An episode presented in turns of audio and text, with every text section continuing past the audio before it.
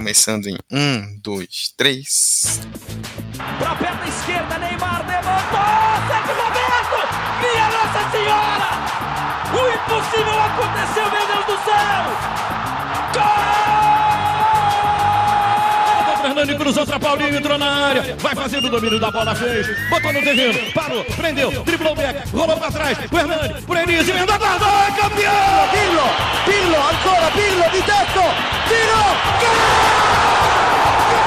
O James Milner na linha de fundo, cruzou na segunda trave, olha o gol do Lovren, gol! Que é sua, Tafarel, partiu, bateu, acabou, acabou,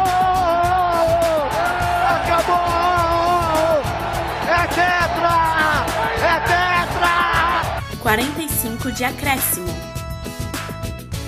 Qual é, rapaziada? Muito bom dia, boa tarde, boa noite, boa madrugada para você que nos ouve pela internet. Começando agora mais uma edição do 45 de acréscimo, a de número 54. Nessa edição a gente vai falar sobre futebol, como sempre, obviamente, é o ponto central do podcast, mas sobre algo que não envolve apenas o futebol, né? É, a gente teve recentemente a Copa América aqui no Brasil em 2019 e ela encerrou aí um ciclo de grandes competições esportivas que aconteceram no Brasil nos últimos anos. Muita gente coloca esse ciclo até a Olimpíada de 2016, mas a gente estendeu um pouco até a Copa América desse ano. E aí, no caso, a gente teve Pan-Americano em 2007, Copa das Confederações em 2013, Copa do Mundo em 2014, Olimpíada e Paralimpíada em 2016 e a Copa América esse ano. O que é que restou de sair? O que ficou de legado? Como é que tudo aconteceu? O que a gente tinha de expectativa antes e o que a gente passou a ver como verdade ou como mentira depois que todos esses eventos passaram, que essa onda de eventos passou pelo Brasil? Vamos falar sobre tudo isso a partir de agora. Eu estou aqui, eu, Eduardo Costa, apresentando esse podcast ao lado de Vitor Santos. Tudo bem, Vitor? Tudo bem, Dudu. Vamos para mais um episódio. Dessa vez, um episódio bacana para a gente destrinchar o que é que houve com o nosso país, o, o, lado esportivo desse Brasilzão. E vamos que o barco é grande e, e o, o mar é fundo. Dos comentaristas da casa só tem o Vitor aqui comigo, mas nós não estamos sozinhos é, meu querido amigo parceiro Hugo Alves topou participar com a gente e está aqui como convidado. Mais uma vez, ele que já esteve aqui quando fizemos nosso episódio sobre as novas regras do futebol, volta agora para falar sobre essa era de mega eventos no Brasil. Hugo, valeuzão por topar o convite e você que é carioca, mora no Rio de Janeiro, viu todo esse pandemônio de perto. Né? Fala Dudu, fala Vitor. Eu que agradeço pelo convite, é sempre um prazer participar aqui do 45. E vivi e vivo, porque ainda não acabou o pandemônio da Rio 2016, nem da Copa do Mundo, e muito menos do PAN de 2007. Ainda vivemos tudo isso aí. Vambora. Pois é, justamente por vivermos isso tudo ainda que temos muito mais coisas para falar. Então vamos lá começar esse debate.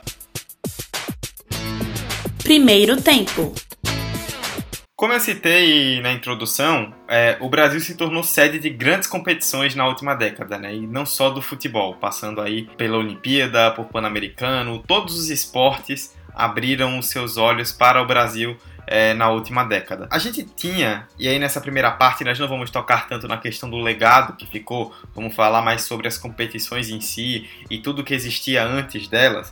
E aí, Vitor, eu quero começar contigo, depois a gente passa para o Hugo também. Existia, na última década, um momento político e econômico no Brasil que era bastante favorável, né? Quando o Brasil foi escolhido principalmente para a Copa do Mundo, quando foi escolhido em 2007, e para a Olimpíada, que foi escolhido em 2009 como país sede, existia nessa época uma expectativa muito grande e uma certeza de que seria algo para revolucionar o país, trazer muitas mudanças esportivas e sociais. A grande maioria das pessoas via essa oportunidade com muita empolgação à época. Né? Empolgação que você via em todas as regiões que envolve esporte no futebol brasileiro. E aí eu assistindo futebol, assistindo eventos esportivos, sempre a gente costumava ver aquelas propagandas de PAN 2007. O PAN não lembro tanto, mas o é, Olimpíadas, Copa do Mundo 2014 e o Brasil ainda se candidatando, mas com grandes chances e, e tal. Também a gente notava isso no planejamento. É, era um planejamento que, a priori, na teoria, porque o Brasil é o país da teoria, né? nunca é o país da prática.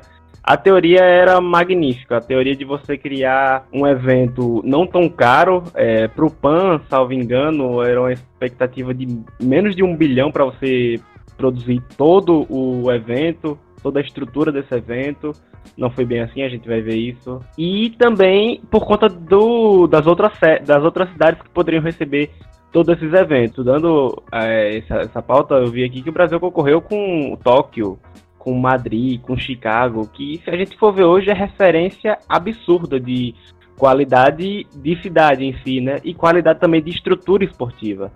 Você tem uma Chicago com várias é, arenas aí pro NBA, Tóquio nem se fala, e Madrid é, referência no futebol europeu. Mas só foi começar as primeiras é, lá atrás no PAN 2007 que logo iniciando que não foi bem assim essas maravilhas todas. Como eu falei, o Brasil muitas vezes perde na, na, na mudança da teoria para aplicação na prática. Existe um background bem maior do que simples vontade de sediar jogos. No caso, tem a ver com uma vontade política, óbvio, e tem também a ver com uma vontade digamos que, de mostrar para o mundo a sua condição socioeconômica. Essa é uma condição que, se você for parar para ver, tem muito a ver com a ascensão dos BRICS e que, tirando a Índia, todos eles sediaram algum evento esportivo nos últimos anos de, dessa magnitude. E ele casa justamente com, a, com o crescimento do Brasil pós-governo, pós não, no governo FHC, o Brasil foi candidato, por exemplo, à Olimpíada de 2004, que era, foi uma vergonha absurda, o plano era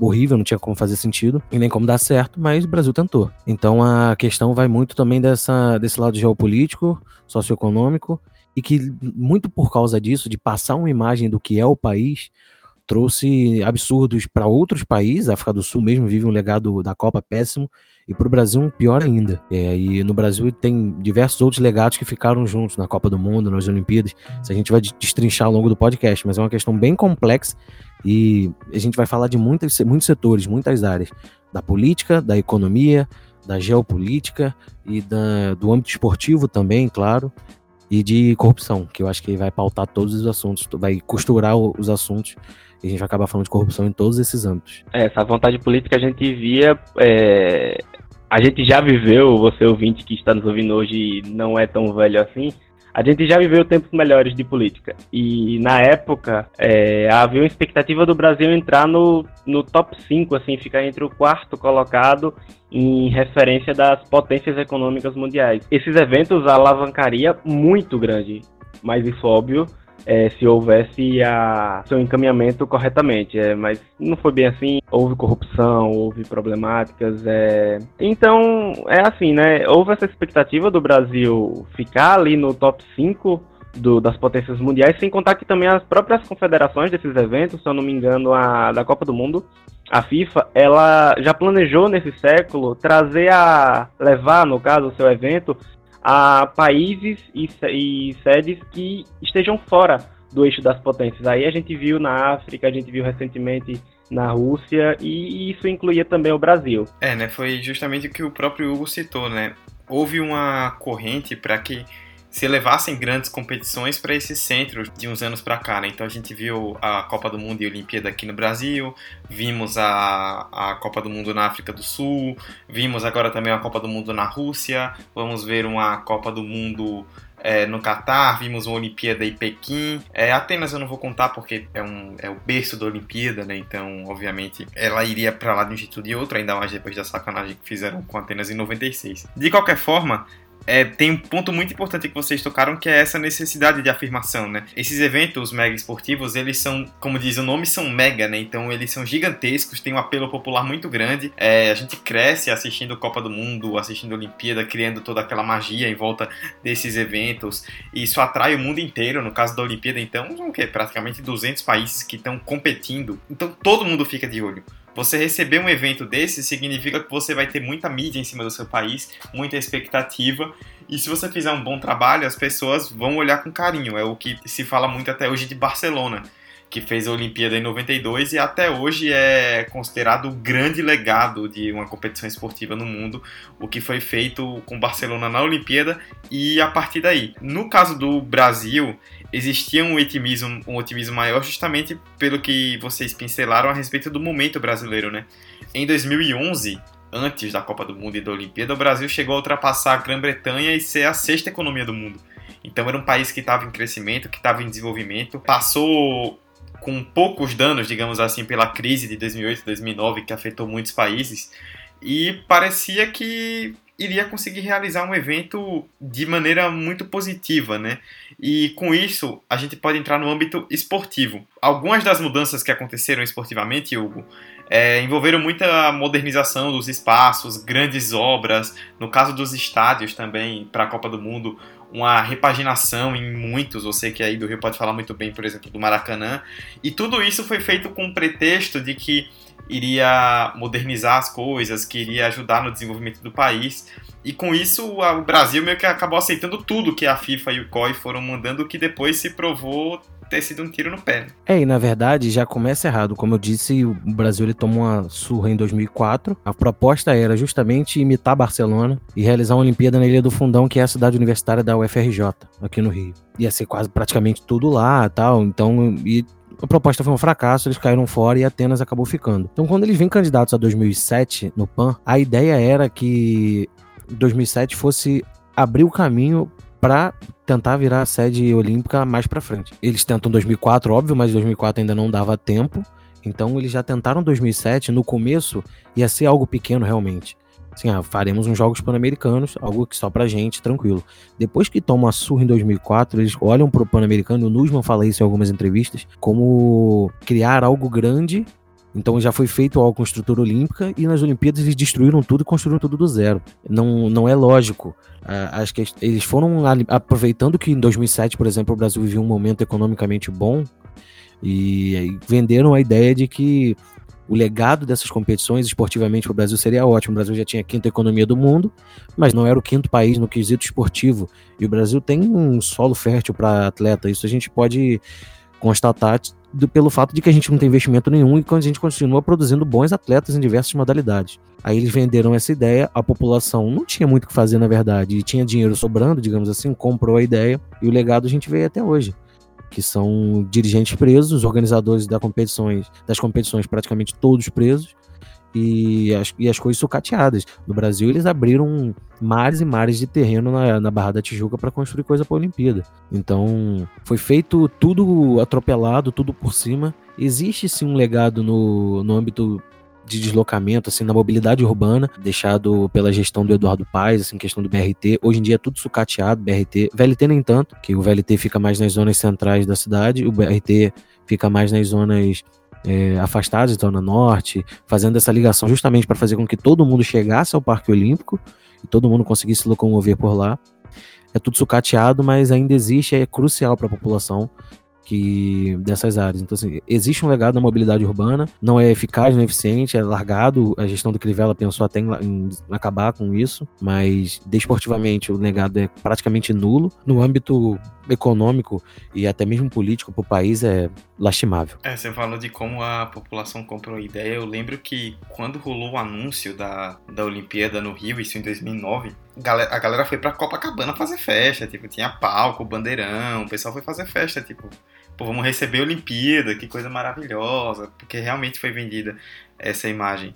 E eu gosto como os brasileiros, principalmente os políticos brasileiros, em, de, em um determinado momento eles ligam o modo empolgou de um jeito que ninguém entende, né? Eu tava pesquisando algumas coisas para essa pauta e descobri uma, uma matéria do jornal Globo de 2010 onde a Dilma Rousseff, que depois virou presidente, na época ainda era ministra, ministra-chefe da Casa Civil, falou em, em, alto e belíssimo português que seguramente o trem-bala Rio-São Paulo ficaria pronto para a Olimpíada. Eu não sei nem o que dizer, honestamente. Cara, a população do Rio de Janeiro comprou muito golpe, muita coisa que eles falaram que ia ter e que não, não tem até hoje. O principal golpe que a gente comprou foi de que tudo faria sentido depois. Até hoje todo mundo busca o sentido, não existe. Por exemplo, a Leopoldina, que é um bairro crucial ali para quem, quem chega ao Rio de Janeiro pela Ponte Rio-Niterói, ou até mesmo pelas regiões centrais do Rio de Janeiro está em obra para terminar a construção do BRT. Tem parte do BRT que está sendo feita ainda ali. Não, não sei se fazia parte do projeto original para a Olimpíada, porque muita coisa foi abortada, mas eles estão fazendo obra olímpica até hoje, se bobear. E é assustador que não é só no Rio, não é exclusivo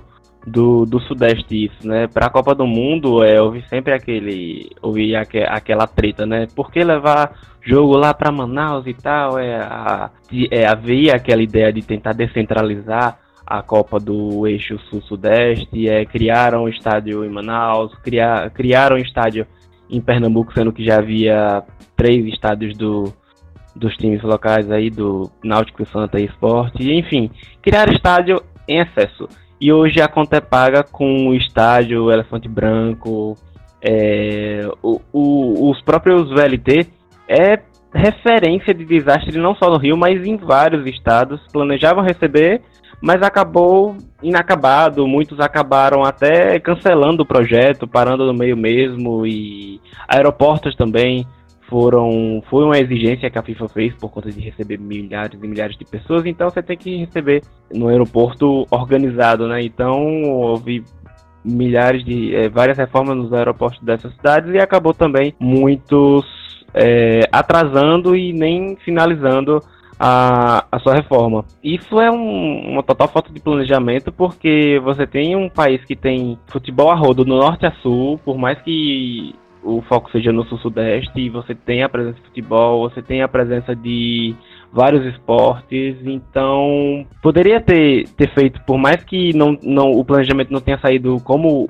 lá do início, claro, com toda a questão de corrupção e tudo, mas poderia depois, viu que não deu, alguém tentar, né, a CBF, sei lá, aproveitar melhor com os seus loucos, as suas loucas datas, aproveitar o Mané Garrincha, enfim, tenta, mas não é o suficiente. E essa questão dos estádios fantasmas, rolou aí o Mané Garrincha mesmo, né, com empresários comprando jogos e se envolvendo em polêmica e rolou uma sujeira por baixo disso aí também. Essa questão do desse legado, né? A gente já tá basicamente entrando no tópico da segunda parte, então a gente já pode fazer a troca, mas antes deixa eu só fazer um comentário rapidamente com vocês. Eu quero que a gente pincele isso de forma bem breve, que houve essa expectativa, como a gente meio que já adiantou agora, acabou ocorrendo uma quebra de expectativa no futuro, né, com o que veio a acontecer depois, mas há de se reconhecer que apesar de alguns pesares, em sua maioria esses eventos, quando eles aconteceram, foram bem sucedidos, né? Tipo, obviamente tiveram seus problemas, tiveram suas questões de estrutura, de mobilidade e tudo mais,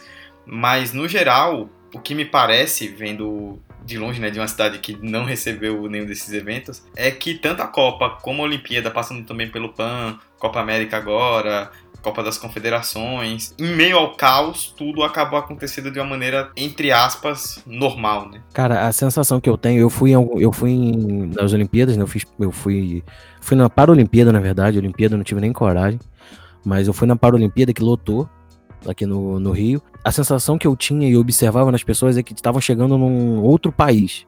A galera tava assim, eu vou agora porque eu nunca mais vou ver isso dessa forma. A segurança funcionava, pelo menos no dia que eu fui no Parapan, que é um ambiente um pouco mais leve também. Né? O espírito competitivo ele dá lugar a um, espírito mais de solidariedade. Então a galera saía do metrô assim, cara, que isso? Primeiro que tava muita gente tava conhecendo a linha 4 do metrô, que tinha acabado de ser inaugurada. A galera tava andando de, de BRT, que é uma parada novidade também aqui no, no Rio. E chegava no Parque Olímpico uma estrutura absurda até hoje. Eu fui no Rock in Rio, você entra no Parque Olímpico, você fica assim, cara, isso aqui é muito grande e era ainda maior. Aí você ia para os estádios, tudo muito bem construído, a organização funcionava, tudo fazia sentido, de tudo tinha seu lugar, fazia sentido. Então a, o, o carioca ele olhava assim, cara, isso aqui é outro lugar, isso não é Rio de Janeiro. Então durante os eventos, ali, portas fechadas daqui é, do estádio para dentro, não teve problema. A galera ficou ali tranquila. Teve problema só, assim, brasileiros torcendo contra o francês lá no salto com vara. Esse foi o tipo de problema que a gente teve aqui na Olimpíada. Na Copa do Mundo também, poucos foram os problemas aqui de, do, de para dentro, né, da portas para dentro do portas para dentro do, dos estádios. Então, é esquisito, né? Porque acabou a Olimpíada e tudo desmoronou, acabou a Copa do Mundo, já começou a, a crise. Mas é o que você falou, esportivamente não teve problema mesmo não, cara. É, foi, no geral foi feita uma bolha, né, nesses estádios, nessas arenas, nessas regiões do evento. É, inclusive, não à toa aquela foto que a gente pega na abertura da Copa, né? Me corrija se eu estiver errado aqui. Pega aquela a favela, o pessoal na favela no alto e o Maracanã lá todo brilhante, todo festivo. Enfim, foi exatamente isso. Essa bolha que foi criada. Isso mostra que toda a organização foi feita exclusiva para o evento. Foi uma organização datada. Não foi uma organização feita para o país. Então, esses, essas pessoas que estavam por trás, é, corruptas ou não, não se preocuparam em fazer um planejamento fixo. Ficaram apenas para esses momentos e logo depois, se não tornaram elefante branco, é, acabaram sendo modificadas para outras questões, acabaram não sendo usadas para o esporte em si, precisou se adequar ou a outro jeito, ou se não, é, não terminou a obra. E, mas no, no esporte houve audiência, no esporte houve um público alto, por mais que tenha é, visto manifestações políticas ou não, principalmente na Copa das Confederações em 2013, na Copa do Mundo, manifestações por conta do momento político, né? Mas no esporte ocorreu tudo, é, foi exatamente isso como o Hugo falou, como se fosse outro país, né? É, tirando o 7 a 1 que a gente já comentou aqui em outros episódios no Brasil, é, nas Olimpíadas o Brasil ficou na 13ª posição de medalhas, inclusive teve um melhor desempenho, é, houve aquela conquista que marcou da, do futebol, e tudo isso acaba mascarando, né, tudo, todo, toda essa problemática que aos poucos, quando o, o fogo do esporte vai abaixando, a gente vai vendo todo, todas essas cicatrizes. É, vocês já deram aí ganchos mais que suficientes para a gente passar para essa parte do legado, né? O que essas competições deixaram para nós. Então, vamos trocar de bloco onde nós falaremos sobre o legado da Copa, ou o legado da Olimpíada, ou o legado do PAN, ou o legado do que você quiser. Segundo tempo. No primeiro bloco, nós destacamos algumas questões já do legado que essas grandes competições, que esses mega eventos deixaram de 2007 até 2019 agora. Então vamos adentrar de forma mais específica nesses pontos nessa segunda parte agora. É, nós destacamos quatro pontos para nortearmos né, nessa discussão que podemos pegar como os centrais é, de tudo que aconteceu, principalmente depois dos mega eventos. E o primeiro deles é, não tem como ser outro, né, que vai acabar meio que norteando todos os outros, é a questão da corrupção. É, a gente viu gastos exacerbados na Olimpíada e na Copa do Mundo, principalmente, é, gastos inclusive muito maiores do que o que os que seriam é, inicialmente declarados. Por conta disso, né, esse envolvimento nessas questões fez com que muitos políticos e dirigentes é, entrassem em maus lençóis. A gente viu Ricardo Teixeira, presidente da CBF, na época da escolha da Copa, preso. O José Maria Marim, presidente da CBF, na época da Copa, preso também. O Carlos Arthur Nussmann, que era o presidente do Comitê Olímpico Brasileiro já há muitos e muitos anos, chegou a ser preso, renunciou ao cargo. O Sérgio Cabral, que era governador do Rio à época da escolha da Olimpíada, da Copa, por exemplo, também preso. É, Hugo, você, como eu falei lá no primeiro bloco, vivenciou esse pandemônio de perto, né? E essa questão da corrupção, eu creio que aí no Rio de Janeiro bateu muito mais forte do que em outros lugares e foi algo que acabou, como eu já citei nessa introdução, desencadeando uma série de outros problemas, né? É, e assim, até a própria CBF, a sede é aqui no Rio, né? Então todo mundo que foi preso foi preso aqui. Mas a questão da, das Olimpíadas, do PAN, do PAN, assim, todo mundo já sabia que tinha alguma coisa errada. PAN e Olimpíada.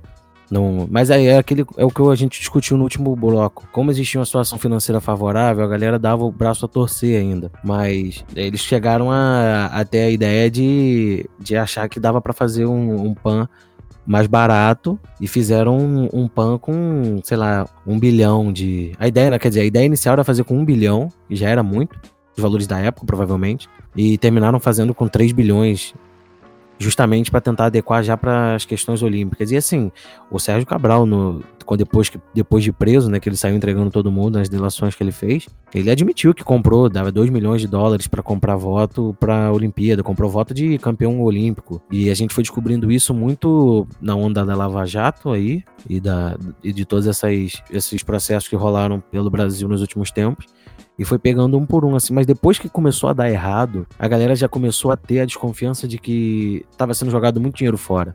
Começou tudo já com o Maracanã. O Maracanã, quando construíram, reformaram pro PAN e destruíram e reformaram de novo pra Olimpíada. A população, querendo ou não, começa a perceber que, cara, por que vocês estão fazendo isso? E quando eles começaram a aprender, o Sérgio Cabral mesmo, quando prenderam ele aqui no Rio de Janeiro, todo mundo já sabia. A população toda já sabia de que, que ele estava errado e que ele deveria ter sido preso há muito tempo atrás. O Nusman, para mim, no caso especificamente, eu não era tão antenado com o esporte olímpico na época. Eu fiquei meio surpreso que eu, ele passava uma imagem de que não era um cara tão assim, mas depois que eu comecei a me inteirar sobre o assunto, percebi que ele era um dos maiores bandidos, na verdade. Pesado, viu? A treta era pesada. O Eduardo Paz, a gente comentou isso aqui em off, né? Ele tem acusações nas costas dele, mas ele não foi preso ainda e ninguém conseguiu provar o envolvimento dele. Ele é o prefeito da cidade pan-americana e da cidade olímpica, então, assim, complicadíssima a situação dele o próprio Lula, né, que é citado pelo Cabral em diversas vezes, mas né, a Dilma já não é tão citada assim, porque o Lula que fez a questão da campanha. Então, para a cidade do Rio de Janeiro, depois que prenderam o primeiro e depois que, que os eventos foram passando, depois do PAN, assim, o efeito PAN abriu muitos olhos da galera e mostrou que tava muito, tinha muita coisa errada. E aí entra também junto com a questão da, da economia. A economia foi caindo, foi ficando ruim pro, pro brasileiro e a galera foi vendo, cara, e a gente está pagando uma conta. O Romário falou isso numa comissão do Senado nesse ano ainda, que o povo brasileiro paga contas das Olimpíadas até hoje. E é verdade, a gente paga estádios feitos até hoje, principalmente o Carioca, um estado quebrado, porque gastaram tudo para construir as Olimpíadas, para realizar, né? Até a própria, a própria Copa do Mundo, né? Que teve muito jogo aqui, a própria final. E a gente paga essas contas até hoje porque foi feito mais do que poderia ter sido feito. O Brasil e o próprio Rio de Janeiro não tinham estrutura para receber tanta coisa assim junto. Porque não recebeu só a Olimpíada e Pan-Americano, você recebe para Pan, você recebe para a Olimpíada, aí ainda veio Copa América que entrou na onda, e Copa das Confederações, que tiveram vários jogos aqui no Rio. Aí criaram diversos é, estádios fantasmas aí pelo elefantes brancos aí pelo Brasil afora. Vem a crise técnica na seleção brasileira, vem a, a economia caindo, entrou num pandemônio. Hoje em dia, o, se você chegar aqui no Rio de Janeiro e falar, ah, cara, vamos fazer um jogo, uns jogos aqui, convidar alguns, alguns países para participar, a galera vai jogar pedra com medo do que aconteceu, do que vai acontecer. Porque o que aconteceu foi muito traumático. O, o estado do, do Rio de Janeiro está completamente quebrado e as obras, algumas abandonadas, porque quiseram fazer o que não tinha condição de ser feito. E ainda fizeram triplicado o valor, quadruplicado, quadruplicado, pagando propina ainda para conseguir voto para realizar por mera questão política. É, antes dessa gravação eu dei uma pesquisada em alguns números e encontrei é, valores a respeito da Copa e da Olimpíada. No caso da, da Olimpíada, o Tribunal de Contas da União apurou que o total de gastos foi de 43 bilhões de reais, sendo que ainda houveram queixas do próprio TCU de que houve falta de transparência. Então você imagina quanto dinheiro a mais não rolou aí. Sobre a Copa, o portal da transparência da Copa do Mundo, que foi organizado pela Controladoria Geral da União, trouxe um gasto de 27,8 bilhões de reais em todas as esferas né, possíveis. É, no caso da Copa do Mundo também, ainda seguindo na Copa, o Mané Garrincha custou 1,4 bilhão de reais, foi o estádio mais caro do Mundial. Depois teve a Arena Corinthians e o Maracanã, os dois na casa também de 1 bilhão. E aí o Hugo citou a questão do Maracanã, mas a própria Arena Corinthians também, essa dívida depois de um tempo foi repassada ao Corinthians e a gente vê a situação financeira do clube hoje sendo bastante quebrada por causa desse estádio. E aí, Vitor, eu quero tocar em um ponto que o Hugo falou também antes da gente pular. O momento político mudou radicalmente, né? Se antes a gente tinha um Brasil cheio de otimismo, principalmente depois da ali entre a Copa do Mundo e a Olimpíada, depois da Olimpíada a gente viu o Brasil virar um pandemônio social, um pandemônio político, e isso mudou a visão das pessoas, né? Se elas tinham lá atrás uma visão de empolgação, a política acabou caindo bastante e isso fez com que as pessoas ficassem mais pessimistas também, percebendo, como o Hugo já citou, tudo o que aconteceu, o que mudou radicalmente a visão da população sobre esses mega eventos. É engraçado que a Copa, a Olimpíada chega justamente no momento de muita instabilidade sociopolítica no Brasil. Então, basicamente, trouxe os holofotes de fora para dentro. A gente simplesmente mostrou, olha aqui o que a gente é, olha aqui o nosso Brasilzão como tá. E a população viu o pessoal construindo a Arena Corinthians, o pessoal construindo o Mané Garrincha, falando, gente, olha os estádios que a gente já tem, olha as estruturas que a gente já tem. Por que fazer mais do que isso? Por que investir bilhões numa. um bilhão numa, no Mané Garrincha para receber dois, três jogos por ano, aleatórios no Campeonato Brasileiro, enfim. Sem contar que nem terminou ainda na redondeza do estádio, não só o Mané Garrincha, diversos outros estádios. Então, isso tudo estimulou também, foi uma via, foi uma via de mão dupla, né? Estimulou também o aumento das manifestações, o aumento da instabilidade social. É, e não à toa a gente tem hoje o reflexo nisso no, no governo atual. Assim, é, eu acho que houve muita, um descontento muito grande com a mudança da política da época, né? Porque a gente houve muitos momentos de eleições e isso acabou refletindo no que hoje é, o governo, essa questão de tentar apagar o que a gente já viveu, tentar melhorar o que a gente já é, acabou causando. E, e, isso também tem reflexo no próprio futebol. É, a gente já falou isso, tô, esse episódio eu tô usando para lembrar muitos outros episódios nossos, mas a gente também já fez um episódio falando sobre é, o ranço que muitos de hoje nós temos com a seleção brasileira. E não é à toa, isso também, obviamente, foi um dos fatores para a gente olhar para aquela camisa da CBF e ter nojo. Então, vai, vai acumulando, vai com o governo, vai com o estádio. Isso, infelizmente, isso também se reflete aos clubes, como é o caso do Corinthians, de pegar essa dívida, e acaba só trazendo um malefício para o futebol que até então parecia tudo bem, lá para meados de 2008, quando o Brasil era a quinta potência do mundo. É sacanagem, né? Você construir um estádio de bilhões, bilhão no caso, em Brasília, para você ter brasiliense Gama, sei lá, jogando. Isso é sacanagem. E a própria CBF olha isso e tá, já foi feita a merda, então vamos tentar ajudar. Não, não, não, não faz. Não aproveita os campeonatos que tem para tentar estimular. É, ou até outras competições lá, né? Mas enfim, é tudo farinha do mesmo saco, como dizia a grande filósofa minha mãe. É, falando da questão dos estádios, né? É, eu encontrei uma matéria do Globoesporte.com, se não me falha a memória aqui, de 2015, trazendo os custos totais dos 12 estádios. 12 estádios que o Brasil é, construiu e reformou para a Copa de 2014. Para que isso tudo? É, dos 12, só dois deles não passaram dos 500. Só três deles, na verdade, não passaram dos 500 milhões ao total. A Arena da Baixada, o Beira Rio e a Arena das Dunas. Todos os outros nove, no mínimo, bateram os 500 milhões de reais. E aí a gente já entra em outro tópico que é a questão dos elefantes brancos, né? Especialmente com os estádios. Muitos construídos, a gente viu estádio em Cuiabá, estádio em Brasília, como vocês já citaram, Mané Garrincha, estádio em Manaus, é, obras realmente faraônicas. E aí o que aconteceu? Vitor, já devolvo para você porque você foi quem introduziu, introduziu essa questão. O que aconteceu? Muitos estádios caríssimos, sem uso, viraram elefantes brancos, estão mofando, com estruturas já deficitária, sendo que isso foi há cinco anos atrás, e a conta que a gente paga ainda. Né? É, e sem contar que muito, alguns desses puderam até ficar fora da Copa, como é o caso da, da Arena da Baixada, que inclusive a própria FIFA entrou em contato perguntando se de fato ia conseguir terminar tempo, é, até porque, salvo engano, só o Castelão e o Mineirão é, entregaram no prazo, é, meses antes da Copa das Confederações, o Maracanã também correu demais para conseguir. É, e muitos desses estádios, desses esta, estados, estádios, perdão, é, não estavam 100% concluídos, né? E hoje em dia também não está 100% concluído, muito menos 100% utilizado. Eu acho que o maior exemplo desse é a Arena Pernambuco, muito mal planejada. Levou para uma área totalmente deserta da cidade, não soube aproveitar o, a estrutura dos próprios clubes pernambucanos. É, o Náutico utilizava, mas logo depois, é, recentemente, voltou aos aflitos e acabou abandonando de vez. Sem contar o que a gente já falou aqui do, do Mané Garrincha, é, estádio em Cuiabá e Natal. Qual foi a última vez que a gente assistiu uma partida nesses estádios? É, Manaus, logo depois da Copa rolou. Até final de Carioca levaram pra Manaus. Eu amo isso, velho. Eu amo esses jogos do Carioca em Brasília, em Manaus. Muito, cara, porque o Vasco tem uma torcida enorme em Manaus e o Flamengo tem uma torcida enorme em qualquer canto.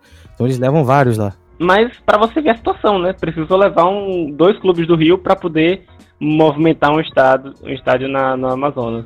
Mas isso é a total prova da falta de planejamento. Claro, poderia ter descentralizado, foi bacana essa ideia, mas foi muito mal articulada. É, e Flamengo e Vasco em Manaus, que certamente levou mais público do que se tivesse sido no Maracanã, por exemplo. Naquela época, com certeza. É, pois é, ainda mais em campeonato estadual. Tem um terceiro ponto que aí a gente já pode puxar desse segundo também, que é um gancho perfeito. Novamente, tratando de forma mais específica dos estádios. Como eles foram muito modificados, né? Nós falamos de vários estádios novos, como por exemplo a própria Arena Pantanal, ou a, a Arena Amazônia em Manaus, mas até os estádios que permaneceram é, que já existiam, na verdade, né, e que permaneceram ali de pé para a Copa do Mundo, eles foram muito modificados, né? Maracanã, Mineirão, Beira Rio, todos eles passaram por uma reforma gigantesca que modificou completamente tudo que aqueles estádios tinham. Eu lembro muito, por exemplo, da Copa da Alemanha em 2006, que a FIFA tentou fazer várias mudanças, o próprio estádio do Borussia Dortmund, se eu não me engano, eles tentaram colocar abaixo e não deixaram, tipo, ó, vocês podem modernizar aqui a parada, agora botar tudo para baixo não rola.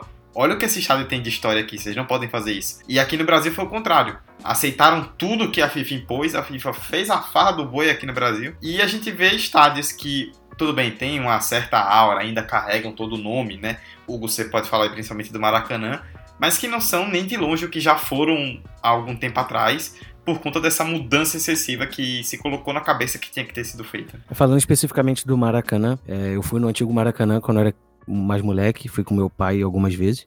E minha mãe, já fui, com meu, já fui com meu pai, minha mãe e meu irmão, e já fui só com meu pai. Era uma sensação, assim, indescritível de, de pertencer a um, a um grupo, pertencer a uma torcida, fazer parte de um movimento. Você ficava assim, ensandecido, que você não tinha para onde olhar. Eu era mais moleque, então, assim, ficava olhando pro alto, assim, às vezes quando eu ficava nos setores inferiores e a torcida organizada quebrando tudo, você ficava eh, quebrando tudo no bom sentido, né? Era uma, uma experiência bizarra proximidade com o campo, tudo. Quando fizeram o novo Maracanã, assim, eu tenho que admitir que é muito mais confortável do que o, do que o antigo. E a primeira vez que eu entrei no novo Maracanã, eu fiquei boquiaberto, porque assim, você fica, cara, isso aqui é Rio de Janeiro. A acústica dele é irada, muito boa mesmo. Só que não tem aquele. Porque assim, eu construí memórias no antigo, então é saudosismo mesmo. Eu acho que é um pouquinho de desrespeito com a história do Maracanã. Menos mal que a fachada é tombada, então eles não puderam mudar, porque se deixasse eles mudariam. E dentro o estádio não ficou tão ruim. Ele perdeu um pouco do espírito de caldeirão que ele já chegou a ter apesar de ser um estádio enorme, mas ele ficou confortável para quem quer ir. Ele matou um pouquinho meu pai mesmo, meu pai tem mais lembranças da época de geral, da galera em pé. Aí sim ele fala que matou, matou quando começaram a botar cadeira em tudo, matou realmente o que era o Maracanã povão.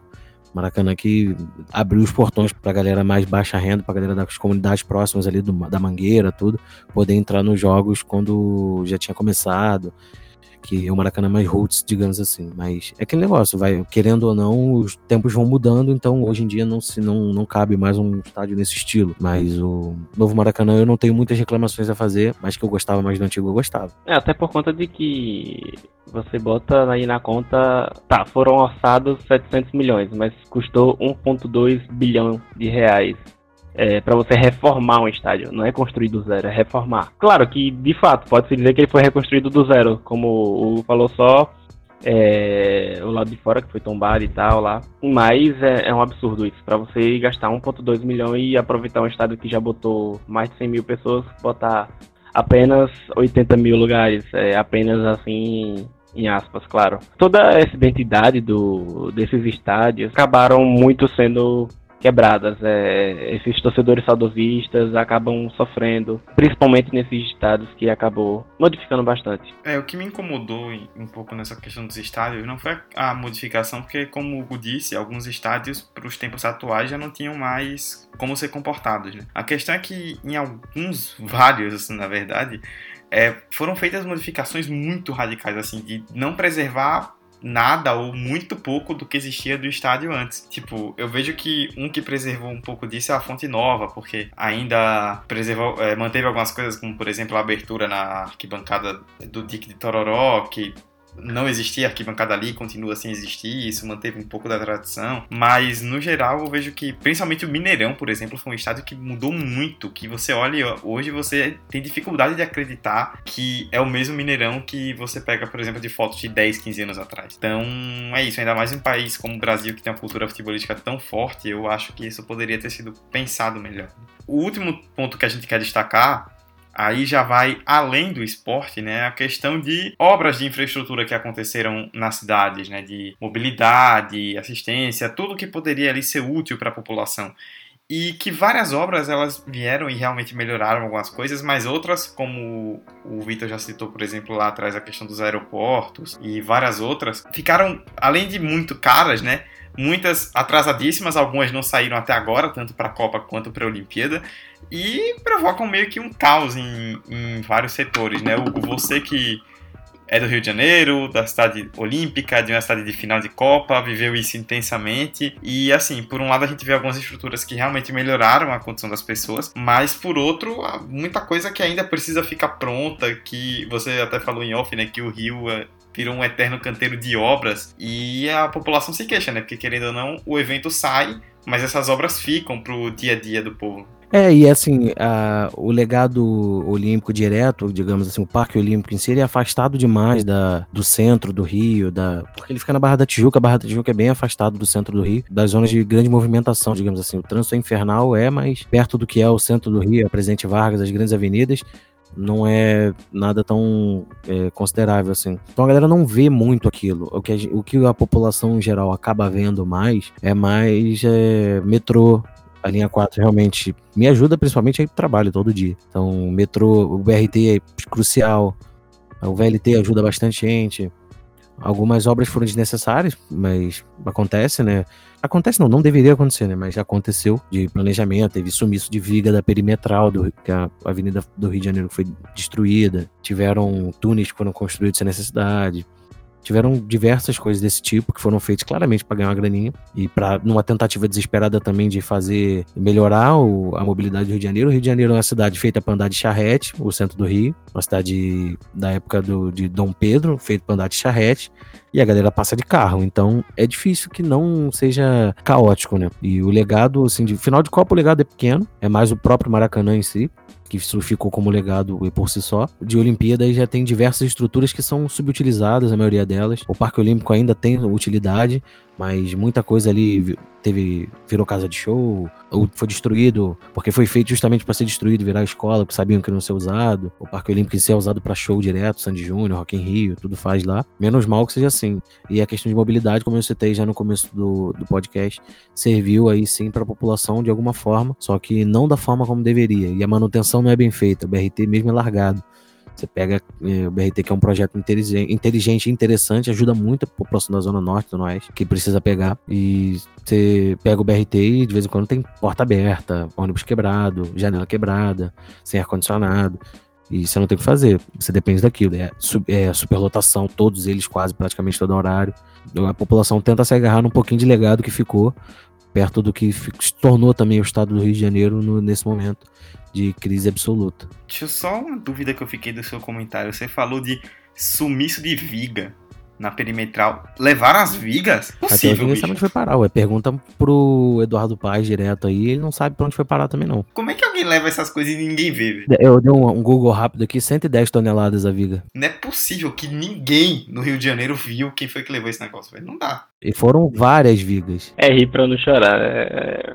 é fora que isso não, mais uma vez, não se reflete exclusivamente é, ao Rio de Janeiro. Quando a gente se afasta desse centro, a gente percebe que há casos mais preocupantes. É, em Curitiba você teve 13 obras, até o ano passado eram 13 obras inacabadas para a Copa. E 2018, aí você pega quatro anos depois, você não tem as obras acabadas. Em Brasília, ironicamente falando, que é ali do lado do, de onde está aquela galera, é, você teve obras atrasadas e o entorno, a urbanização do entorno do Mané Garrincha foi basicamente abandonado. Também houve o caso do VLT em Brasília, do aeroporto de Brasília.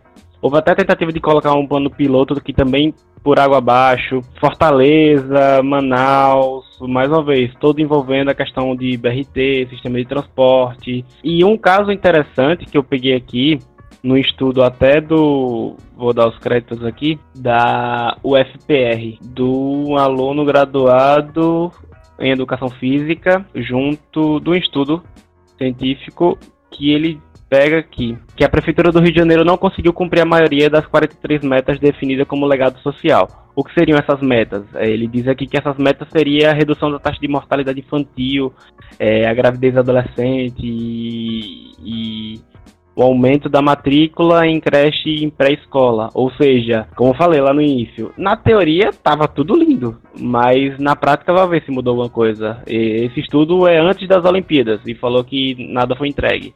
Aí, claramente, se a gente pegar hoje, ou tá pior ou tá estagnado. Cara, tiveram coisas, por exemplo, a floresta dos atletas tá sendo, que foi uma ideia super aplaudida e aclamada na época, tá sendo plantada agora, em 2019. Porque ela tava, ela tava plantada no terreno de, um, de uma empresa lá, as mudas já estão enormes, cara. Então, assim, se não tirasse do terreno do cara, ia virar uma floresta no terreno dele e não ia ter como tirar mais.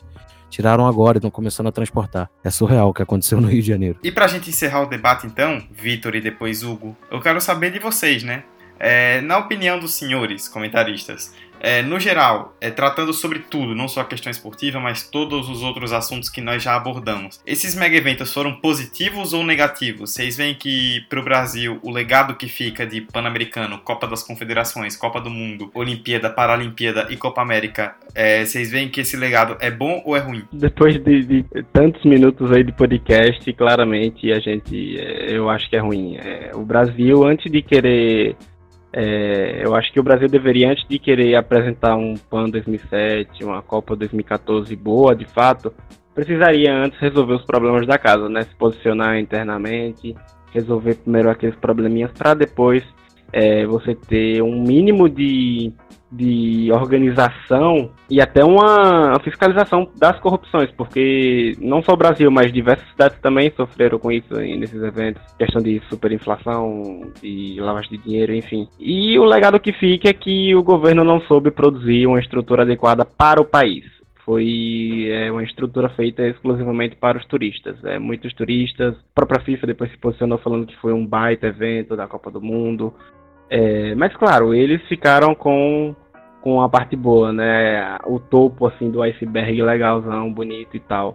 A galera, o morador, o Rio de Janeiro, o cara que tá lá do outro lado da avenida na favela, o pernambucano que tá lá todo dia agora vendo um estádio abandonado.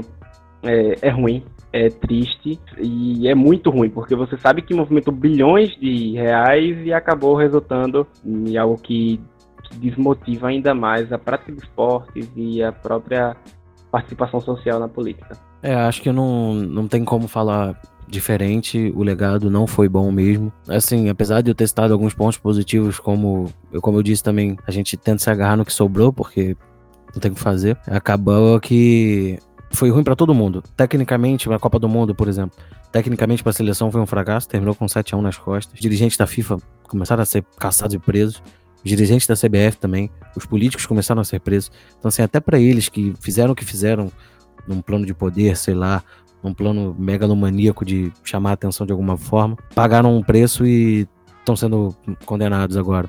Chamaram a atenção mais do que deveria para o esquema deles. Então, assim, foi ruim para todo mundo no final das contas.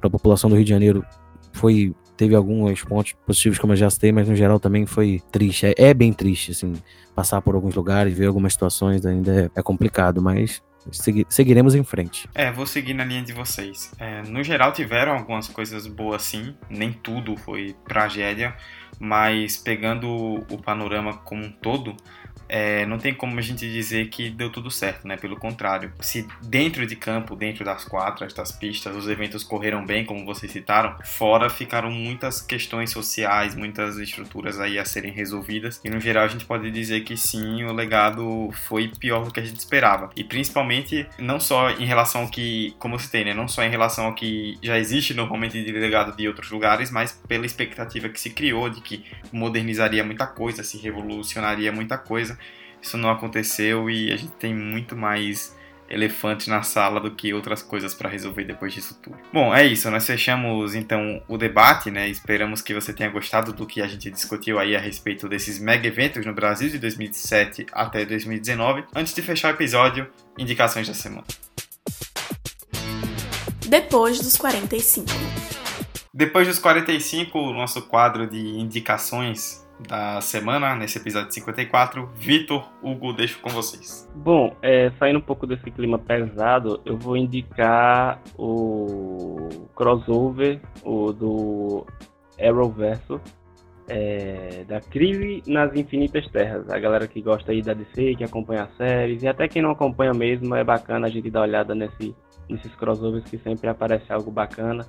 Os episódios do crossover vai ao ar no dia 8, 9 e 10, agora em dezembro, é domingo, segunda e terça, salvo engano. Você que assistiu Smallville, se prepare porque o Tom Willing vai estar tá na série, a Erika Durans que fez a Louise Lane também vai estar tá na série é, vai ter uma participação no caso. Então promete, tem uma expectativa boa aí, a galera, como falei, que gosta da DC, que gosta dessa, dessa pegada aí dos heróis, é, vale a pena se acompanhar. Eu vou numa linha oposta e vou indicar o Jogada Ilegal do Luiz Aguilar. Eu indiquei na última vez que eu participei aqui, mas justamente por causa do tema. Ele fala dos negócios do futebol e dos grandes casos de corrupção da FIFA.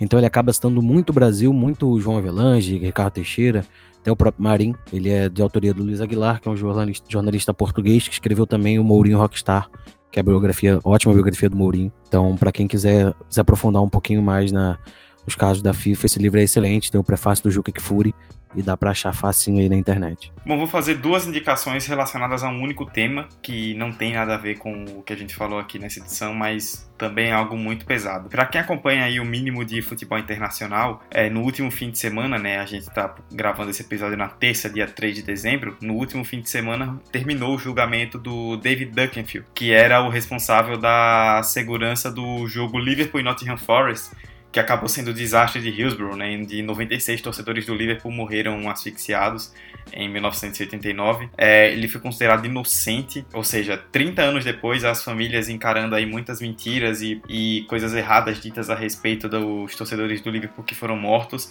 e até agora não existe nenhum culpado. Então eu vou indicar duas coisas relacionadas. A primeira é um episódio nosso, o 22, que foi de abril desse ano, quando a tragédia completou 30 anos.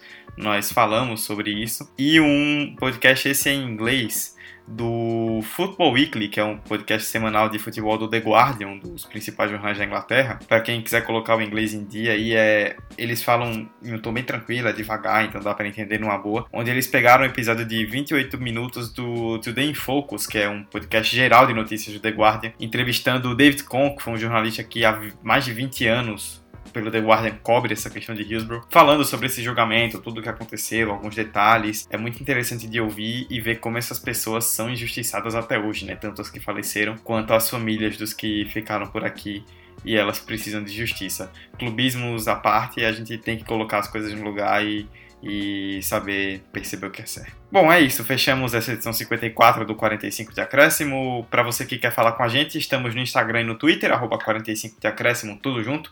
O e-mail é 45deacréscimo.gmail.com, então você pode mandar sua crítica, sua sugestão de tema, seu comentário, seu elogio, que você quiser falar pra gente aí de maneira construtiva. Estamos hospedados no Anchor e disponíveis nos mais diversos agregadores, como Spotify, o Apple Podcasts, o Google Podcasts, é só pesquisar por nós e nos avalie também para a gente ficar bem conceituado aí nesses aplicativos. É, eu sou Eduardo Costa eu estive com o Vitor Santos e o convidado Hugo Alves nessa edição. Vitor, valeu por segurar essa barra e agora a gente pode mandar aqui, né? Que só tem nós dois, vamos instalar uma ditadura nesse podcast. Valeu, Dudu. Valeu, Hugo. É, bacana, discussão. É legal trazer essa análise que deve ser feita e refletida por todos. E vamos que vamos. Não, ditadura não, tá? Essa, essa palavra tá meio chata nesse último dia. Vamos, vamos seguindo aí. Hugo, Valeuzão aí pela presença, meio que de última hora, mas estou por participar com a gente. Deu um panorama bem legal sobre esses eventos, principalmente da sua realidade aí no Rio de Janeiro, né? Vivenciando tudo de perto. Volte sempre, portas abertas e mais uma vez obrigado por ter topado. Que isso, eu que agradeço. Valeu, Vitor. Valeu, Dudu. E é sempre um prazer participar aqui no 45. Aguardo os próximos convites. Manda um abraço pro Ives, que fica com ciúme quando eu participo. Valeu, galera. Até a próxima. um abraço pro Ives, que ainda vai aparecer. Ou não. Vamos descobrir. Pra perna esquerda, Neymar levantou! Sérgio Roberto! Minha Nossa Senhora! O impossível aconteceu, meu Deus do céu! Cruzou pra Paulinho, entrou na área. Vai fazendo o domínio da bola, fez. Botou no terreno, parou, prendeu, driblou o back, rolou pra trás. O Hernani, por Enis, emenda guarda, é campeão! Pirlo, Pirlo, ancora Pirlo di tetto, tiro, gol! O James Milner na linha de fundo, cruzou na segunda trave. Olha o gol do Lovren! Gol! que é sua, Tafarel, partiu, bateu, acabou,